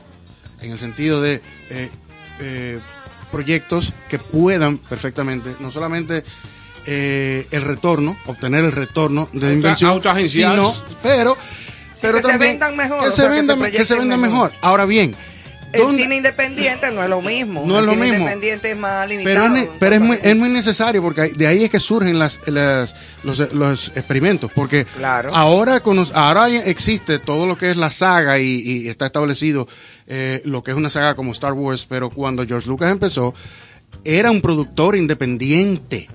Era totalmente, eh, eh, incluso el, el, el, el- el deal que él hizo con los estudios fue precisamente acerca del merchandising, todo lo que el mercadeo, los, los muñecos y las cosas. De ahí fue que él obtuvo su, eh, su gran ganancia. que Sin tú haber. tienes una colección. Yo tengo una colección grande, yo soy fan de, de, de los fan. originales. de- yo, tenía, de, lo- de los originales, de los, ajá. yo tengo mi colección allá. que y yo he la hecho- he visto con mis ojos. y hay, sí, esa- eso es correcto. Esto solo se lo va a comer la tierra. Sí. Eh, que por ahí incluso en YouTube hay- hay un sketch que yo hice hace unos años, se llama Un Jedi quedado en Tatooine, que- filmado en las dunas de Banig, donde hacemos Ay, un sketch, sí, sí. un sí. sketch hablado en dominicano, pero eh, como si fuera en Pero todo el mundo. el con los vestuarios y todas las cosas, sacan la, Pero la espada. Pero es lo- muy simpático. Se llama Un Jedi quedado en Tatooine, está en YouTube, lo pueden buscar. Muy chulo. Y, es muy chulo. eh, pero, pero ¿qué sucede? O sea, eh, también a nuestras, eh, a nuestras audiencias hay que empezarlas a, a educar poco a poco. Pero eso, de eso se necesita una voluntad, no solamente de los, de los realizadores, sino también una voluntad de los productores, los dueños de medios, que, que, que motiven a las Claro, audiencias a ver las cosas nuevas. eso. Hay mucha gente que me dice, muchos detractores que dicen, a mí no me gusta el cine dominicano porque, dijo que la comedia de fulano, que dijo que nada más en eso. Yo que digo yo, Ese no es el único cine. Ese no es el único cine, tú te has perdido. Yo le pregunto, ¿tú has visto una gonguna? ¿Tú has visto eh, dólares de arena? La Gunguna buenísima. A mí me encantó la, La gonguna es una, una excelente. Esa Está, película es un película. está Carpintero, José María Cabral. Está recientemente, bueno, Hotel, Hotel Copelia, que la vimos. O sea, hay ya, hay muchas Hay muy muchas buenas buenas películas eh, eh, eh, dominicanas que ya se han hecho, pero que la gente se ha quedado con la idea, pero que eso hay que, eso hay que, eso hay que promoverlo. Mira, que es lo que iba a decir ahorita. El 23 de junio se estrenó en HBO Max una serie que se llama eh, Gordita Chronicles que es producida por Zoe Saldaña y Eva, y Eva Eva Longoria. Y es acerca de una familia dominicana que, dominicana que se muda de Santo Domingo a, la, a Miami, a la Florida, Ah, sí, en los Carlos, 80. Carlos estuvo hablando de eso hace unos días. en los, aquí, en es los verdad. 80. Entonces, miren, fíjense ustedes si estamos y de moda. buenísimo eso, claro. Entonces, y, y, y- y el tema que tratan es precisamente la diferencia de cómo en nuestros países el término gordita es un término de cariño, sin embargo, como se traduce en Estados Unidos, el facho o fari es despectivo. Y no tiene el mismo efecto. Es como Entonces, de bullying. y exactamente, y ellos tratan precisamente ese choque cultural que tienen esa- esas familias al encontrarse en, en este nuevo entorno. Y es muy inter- y es interesantísimo. Y qué bueno que alguien eh, con tanto con tanto pool en la industria, como una Zoe Saldaña, la misma Eva Claro. Longoria, están detrás de todo eso. Y realmente, y la actriz principal, eh, Diana María Rivas se llama, es de, a pesar de que es estadounidense, nació en Cincinnati, pero su familia es dominicana. Dominicana, pues tiene nombre dominicano. Sí, full. sí, sí. No, no, y se le- ¿Será se familia de Ana y de Carolina Rivas? ¿Quién sabe? Esas son dos estrellas. Dos estrellas. Dos estrellas. Yo he trabajado con Carolina eh, directamente. Excelente las dos. Fabulosa. Vamos a hacer una pequeña pausa, nos vamos con música un momentito y regresamos en la recta final de Concierto Sentido junto a nuestro invitado Omar Patín.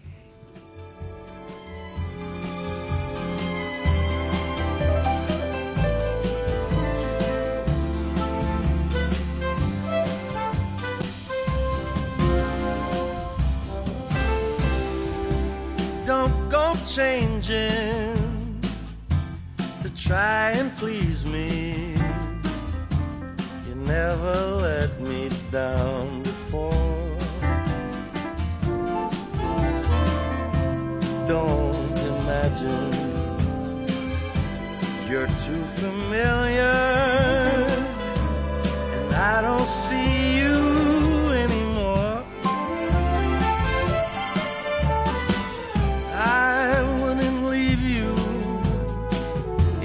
times of trouble. We never could have come this far. I took the good times, and I'll take the bad times. I'll take you just the way you are.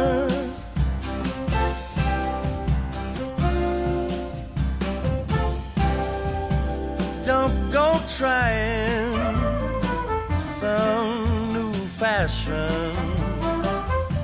Don't change the color of your hair. You always have my unspoken passion.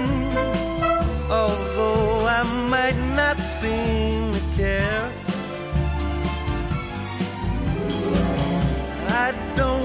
clever conversation. No, I never want to work that hard. I just want someone that I can talk to. I want you just the way you are.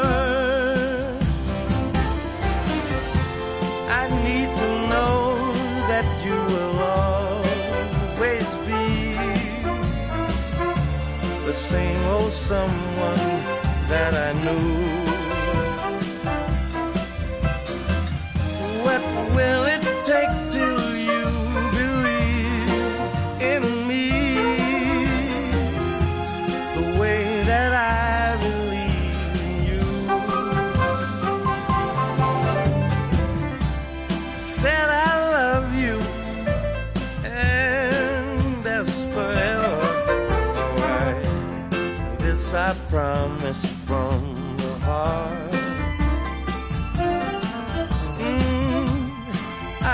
Not love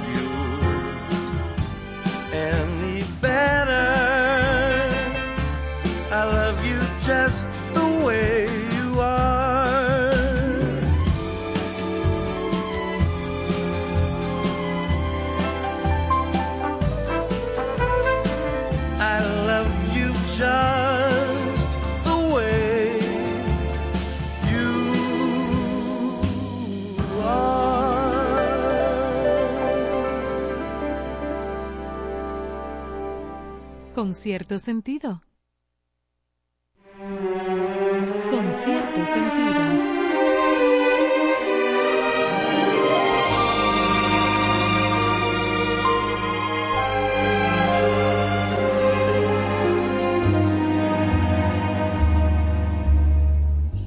I walk along the street of sorrow. The boulevard of broken dreams, where Gigolo and Gigolette can take a kiss without regret, so they forget their broken dreams. You laugh tonight and cry tomorrow when you behold your shattered schemes. And Gigolo and Gigolette wake up to find their eyes are wet with tears that tell of broken dreams. Here is where you'll always find me. Always walking up and down. But I left my soul behind me in an old cathedral town. The joy that you find here you borrow. You cannot keep it long, it seems. But Gigolo and Gigolette still sing a song and dance along boulevard of broken dreams.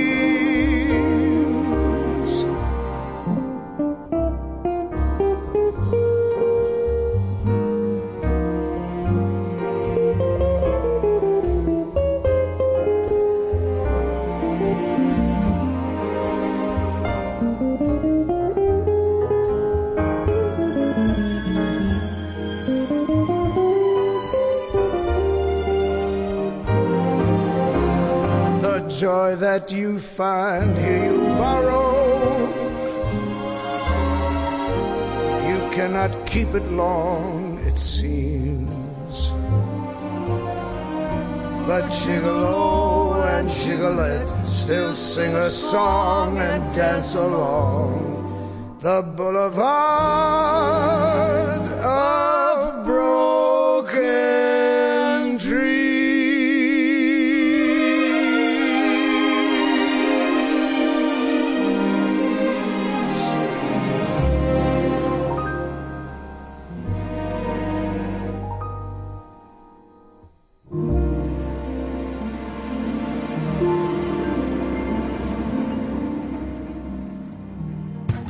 Yotin Curi, con cierto sentido. Muchas felicidades a los amigos de Concierto Sentido. Gracias por compartir el arte de buen vivir. Enhorabuena, allá nos vemos.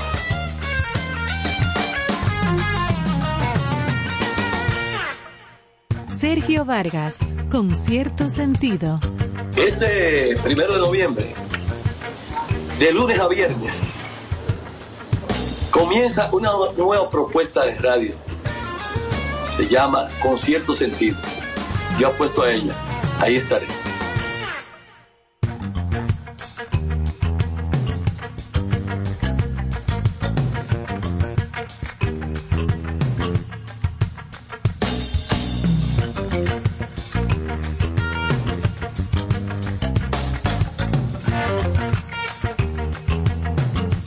Bueno, aquí estamos en la recta final, ya a, a unos minutos, 10 minutos, unos 12 minutos antes de las 10 de la noche. Y seguimos con Omar Patín, nuestro querido amigo, que tiene un sentido del humor del cará, eh, como ustedes se habrán dado cuenta también. Y, y seguimos hablando de cine y de, y de cosas por el estilo. Le voy a Néstor hacer una pregunta aritmética. Como no nos queda tanto tiempo. Una vida. De 0 a 100, Mm. si tuviéramos alguna carrera de velocidad, ¿en, en qué kilómetro anda el cine dominicano? Diablo, Néstor, qué capicúa. Bueno, fíjate, pero tú dijiste que no tenía mucho tiempo, pero yo, es No, porque eso, no, porque eso pero es una te respuesta dije para que era una pregunta un, semina- un ari- seminario de tres aritmética. días. Es un seminario que Es hay una hacer. respuesta Es- aritmética. Es un seminario de tres días que hay que hacer. tú. Así que respondiendo a tu pregunta, te diré. Te diré, fíjate. No, evidentemente hemos avanzado mucho eh, a nivel eh, técnico, ni hablar. Eh, nosotros ya contamos con, con mucho eh, personal que se ha expandido. Hemos eh, adquirido muchos más técnicos, hemos preparado muchos otros técnicos, hemos adquirido, eh, adquirido equipo. Lo que dice Alfonso cada vez que él va a un programa de televisión es cierto. Aquí ya no hay que, cuando cada vez que viene una- un gringo que viene a filmar una cosa acá, ya no tiene que traer cámara, no tiene que traer luces, tiene que traer nada de eso. Sí, porque antes lo tenían que traer todo. Ah, había que traerlo Era un de todo, un era cargamento. un barco que había que fletar. todo. Aquí cuando vino a Habana en el 88, eh, Robert Redford a filmar, hubo que traerlo todo y bueno. Todo. Pero todo. ya, o sea, aquí ya contamos con Hasta él lo trajeron, pues. Hasta él Ah, lo trajeron. Dije, te- te- un- y, tenemos eh, ya, hemos logrado por la cantidad de, pro- de- de producciones que se, se han hecho en nuestro país, pues ya tenemos esa un cierto lugar establecido eh, a nivel mundial como un gran destino eh, fílmico por la cantidad de, de locaciones, la conveniencia de clima. Si bien es cierto, en algunos momentos pasan algunas cosas que nos echan para atrás, la cosa, en estos días, bueno, no tuvo que ver nada con el, con el país, fue algo fortuito, pero eh, falleció Ray Liotta hace unos, hace unos meses acá en el país. sí, qué Muy lamentable, qué pero fue algo, fue algo de causas Y realmente un actor naturales. que me encantaba. A mí me robó Fabuloso. todo el dinero del mundo, Ray Liotta, en Goodfellas. Goodfellas, sí, que ese es su... Ese fue como su book insignia. Exactamente, así mismo. Un jovencito, buen mozo, bello, un muñeco. A Neto Mu- le molesta que mucho yo diga durante, sí, porque ella siempre- que yo diga, pero que era Ella siempre resalta la, la cualidad de lo, Dime, de ¿y lo no, de masculino. mujeres? Sí. Sumamente no. Tú sabes que- claro. voy, a hacer, voy, a, voy a hacer una breve anécdota de mi esposa Melissa que dice que, como son a veces, te se pregunta, ella sabe que, Un beso para Melissa. que eh, ella sabe que yo tengo un crush con Scarlett Johansson y yo que un día ella me pregunta, me ponen una, eh, una pregunta capico y me dice, "Ve- ve, entonces, para que me conteste entonces, ¿quién está más buena? ¿Scarlett Johansson o yo? Y le digo, te voy a responder con una pregunta. ¿Quién está más bueno? ¿Hugh Jackman o yo? Y no tengo más preguntas, maestra. Mata, eh, Y quedaron ya, empate. Y ya no, ella no pudo decir más nada porque va a matar, claro. Claro, así mismo es. Pues sí, pero eh, mira, en nuestro país eh, ya hemos ganado cierto sitial, pero eh, es- vamos poco a poco, lentamente. En el sentido de que nosotros tenemos que establecernos como industria. No podemos lanzarnos eh, del todo a, una, a hacer un cine artístico como si lo como lo, lo llevan haciendo otros países que nos llevan décadas de, de- de historia eh, cinematográfica. Como México, por ejemplo. México, México no Argen- lleva mucho. Argentina, eh, eh, Irán, eh, o sea, por La ponerte India. la, la India, o sea, no podemos. la India se hace mucho cine. E, e incluso, e incluso si bien podemos eh, imitar ciertas cosas, ciertos estilos, ciertos géneros de, cine, de películas para incorporarlos eh, a, nuestra industria, lo podemos hacer, pero no necesariamente tenemos que hacerlo exactamente como lo han hecho las otras industrias, porque esas son otras, sus otras industrias que tienen otras circunstancias, otros presupuestos, otra idiosincrasia. Eh, solamente con el mercado ho- hollywoodense en Estados Unidos tiene público para cualquier película. Sí. Yo, yo, y esto es algo que yo sé que Carlos me va a entender a mí, pero por ejemplo, hace unos años salió Abraham Lincoln, cazador de vampiros. Ay, sí, Dios mío. Entonces yo digo, yo, a mí me hubiera querido, a mí me hubiera gustado extraordinariamente estar en la reunión de producción donde ellos se sentaron, vamos a hacer una película, vamos a hacer una película Sí, historia, vamos a hacer una película, Lincoln. una película de Lincoln, pero entonces le vamos a poner que él es cazador de vampiros. Loco, Yeah. sí, men, vamos a hacer, o sea, ¿Tú te pero, imaginas? pero por los clavos de Cristo. Y así hay una Pero y. Sharknado. Y Sharknado. No, aquí se vino a audicionar de Sharknado. ¿eh? Mentira. A mí me llamaron por una edición de eso y que me enteré yo ahí que era, yo me devolví. O sea, unos tiburones que se meten en un tornado. En un tor- sí, Y un hura- un huracán el- de tiburones. El tornado llega a la Y la ciudad, ven, y la en- ven, la Entonces los, los tiburones están adentro del huracán y se comen a la gente en la ciudad. Maravilloso. Una Está cosa muy bien. fuerte. No, muy bien, muy Yo una vez me quedé con el control en la mano mirando fijo el televisor. Yo dije, mentira. Entonces, mira qué pasa. En, solamente en Estados Unidos, solamente en Estados Unidos, tienen el público para ver ese tipo de películas y tienen el dinero para, eh, para mercadear esa Y película. gente que le gusta y paga su dinero y va a ir la y ve y entonces Qué cosa tan grande. hay algo que tenemos que tomar en cuenta por ejemplo la ley de cine eh, permite hay una concesión de los impuestos para tu- la realización de la película pero en ese presupuesto no se contempla el mercadeo de la película la promoción tiene el realizador que buscar la manera de cómo promover la película, qué- qué- porque no, eh, ese presupuesto que se contempla por la ley de cine no abarca lo que es el mercadeo. Entonces, eso es algo que tenemos en cuenta. Eso sigue siendo el talón de Aquiles de nuestra industria, la distribución. Eh, es, es- algo que tenemos que, que ponerle mucha atención porque si hacerla ya no es el problema, como hablaba ahorita. Entonces, si la- ya la tenemos hecha, tenemos que lograr que se vea en los cines. Ya en los cines, y ya lo que preguntaba eh, Carlos eh, hace un momento, eh, ya el, el contenido de las plataformas. Ya el mundo cambió. Al igual que como cambió en los 50, con la, con la salida de la televisión, que de ahí es que vienen los formatos de pantalla ancha. Antes, en los años 50, el cine era cuadrado. O sea, que había el formato 4 a 3. Sí. Cuando sale la televisión y que la gente dejó de ir a los cines, los, los cineastas dijeron, ¿cómo hacemos que la gente vuelva a los cines? Y entonces un producto nuevo. Se inventaron el producto nuevo de La la- del Cinemascope, la pantalla Cinemascope. ancha para ofrecerle algo que no tenían en, en sus Yo casas. me acuerdo de la, audiencia. película que decían en cinemas. En Cinemascope. No, y también el aspecto sonido, el Dolby. ¿Y tú Exactamente. te la- acuerdas del Sensor Round? Claro. La película Terremoto en el cine triple. Mira, con pienso- Sensor Round y tú decías, diablo. Mira, así decías tú, diablo. Mira, eh, una de las cosas que debería de estar en carpeta del Estado Dominicano, ¿verdad? Que estamos en pandemia, que, que hay una crisis mundial, una guerra, pero si en este país, de acuerdo a la densidad poblacional de cada una de las provincias y los municipios, pudiera existir una sala de cine en cada eh, espacio, estaríamos hablando de que tú tienes Muchísimas 10 provincias. millones de personas dispuestas a ir al cine. Es más, y hasta un autocinema. Entonces, ¿qué pasa? En principio, construye a un presupuesto para construir las salas de cine. Después que estén construidas, concesiónalas a diferentes eh, comerciantes que estén dispuestos. Tú sabes que el candibar es el negocio. Exactamente. Entonces, ¿qué pasa? Y cobra un fee que permita que esa construcción, el valor de esa construcción, pueda tener un retorno al Estado. ¿Para qué? Para seguir ampliando el circuito de cines en el, en el país. Entonces tú arrancas con la provincia, 32 provincias. De, de Claro. esta provincia hay, hay 30 que no, ha- no tienen cine. Entonces vamos Claro. a proyectar qué cuesta hacer 30 salas de cine en cada provincia. Partiendo de ahí, lo que te genere eso, esa concesión, te baja a los municipios.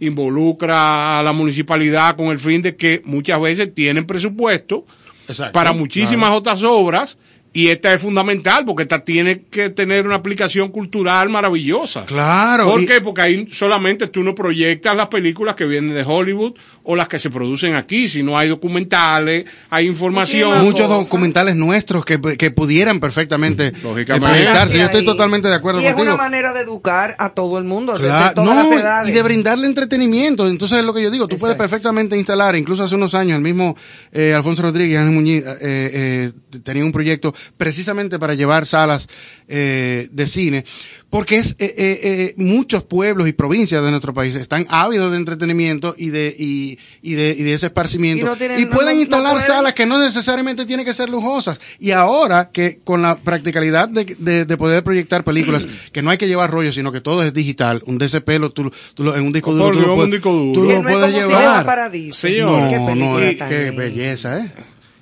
Señores, y estamos de frente, estamos de frente a una situación que donde no se invierte, eh, ahora se llama de manera maravillosa la economía naranja, donde no se invierte en cultura, los países no crecen. Nos quedamos Exacto. comiendo arroz, habichuelas, si aparece pollo o O si aparece carne.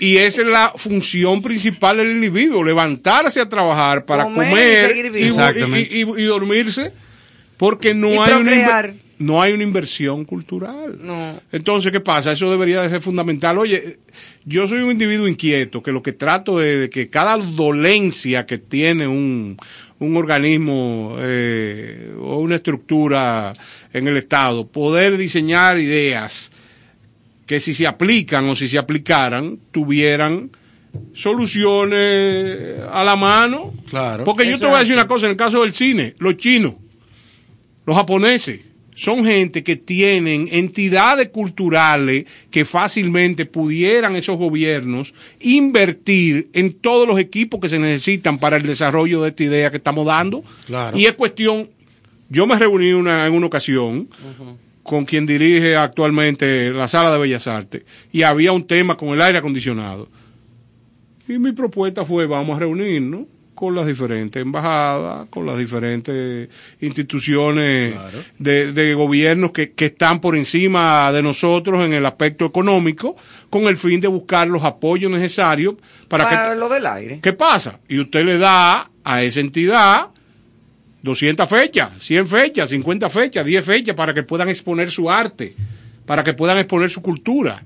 Y ese intercambio promueve que nosotros resolvamos el problema que, que se tiene, Claro. que creo que ya está solucionado. Y ellos no traen cultura. No traen cultura y ex- esa exhibición provoca ¿Y una relación. eh, no, no sé. O sea, es que yo doy las ideas. O sea, yo no. Mira, ¿Qué eh, eso es tan tan es, eh, eso es tan tan grave. porque En el, en el año 2003 yo estaba dando unos talleres precisamente de cinematografía, un proyecto muy bonito junto con el ITLA a, eh, y uno y eh, eh, habitantes de los Batelles. Sí. Acá. Eh, muy muy bonito el, el- el proyecto. Después de las dos primeras semanas y fue algo lo que yo me percaté en ese momento. Uno de los uno de los estudiantes me dijo, me dijo, profesor, ¿de, de dónde es usted? Dice, ¿A qué te refieres? No, ¿qué nacionalidad es usted? Digo, yo soy dominicano de aquí. ¿Y por qué tú creías que yo no era dominicano? Dice, no, no, porque usted habla muy correctamente. Eh, no.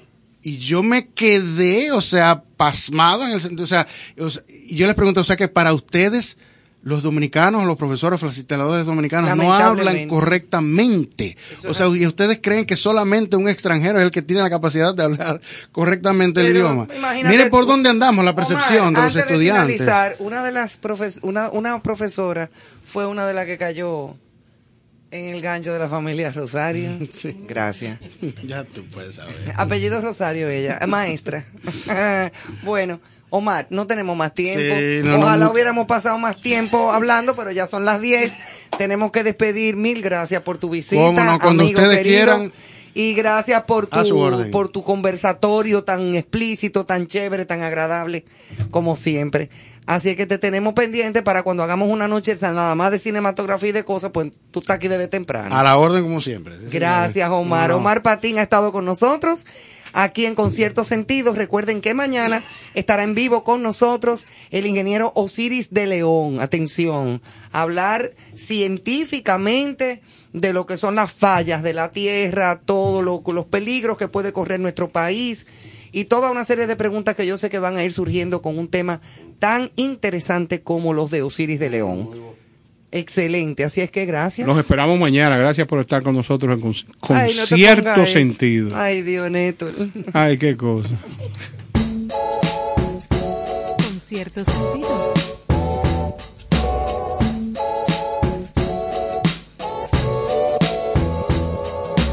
When I walk in your shoes, I understand a man confused. There must have been, but I don't care. I feel the way your shoulders bend.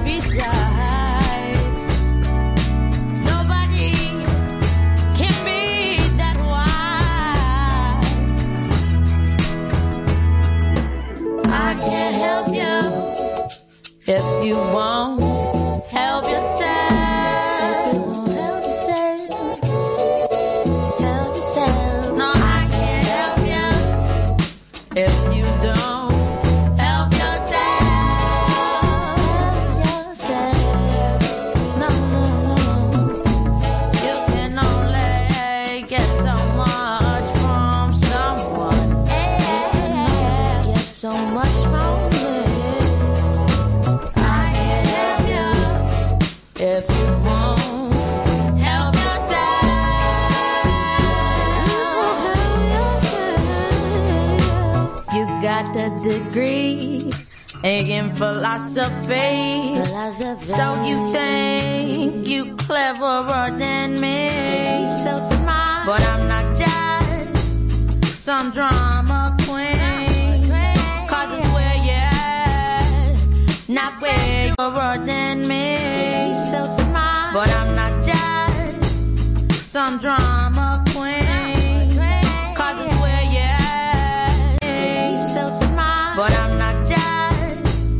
some drama queen. Cause it's where you're at. But I'm not just some drama queen. Cause it's where you're at. Some drama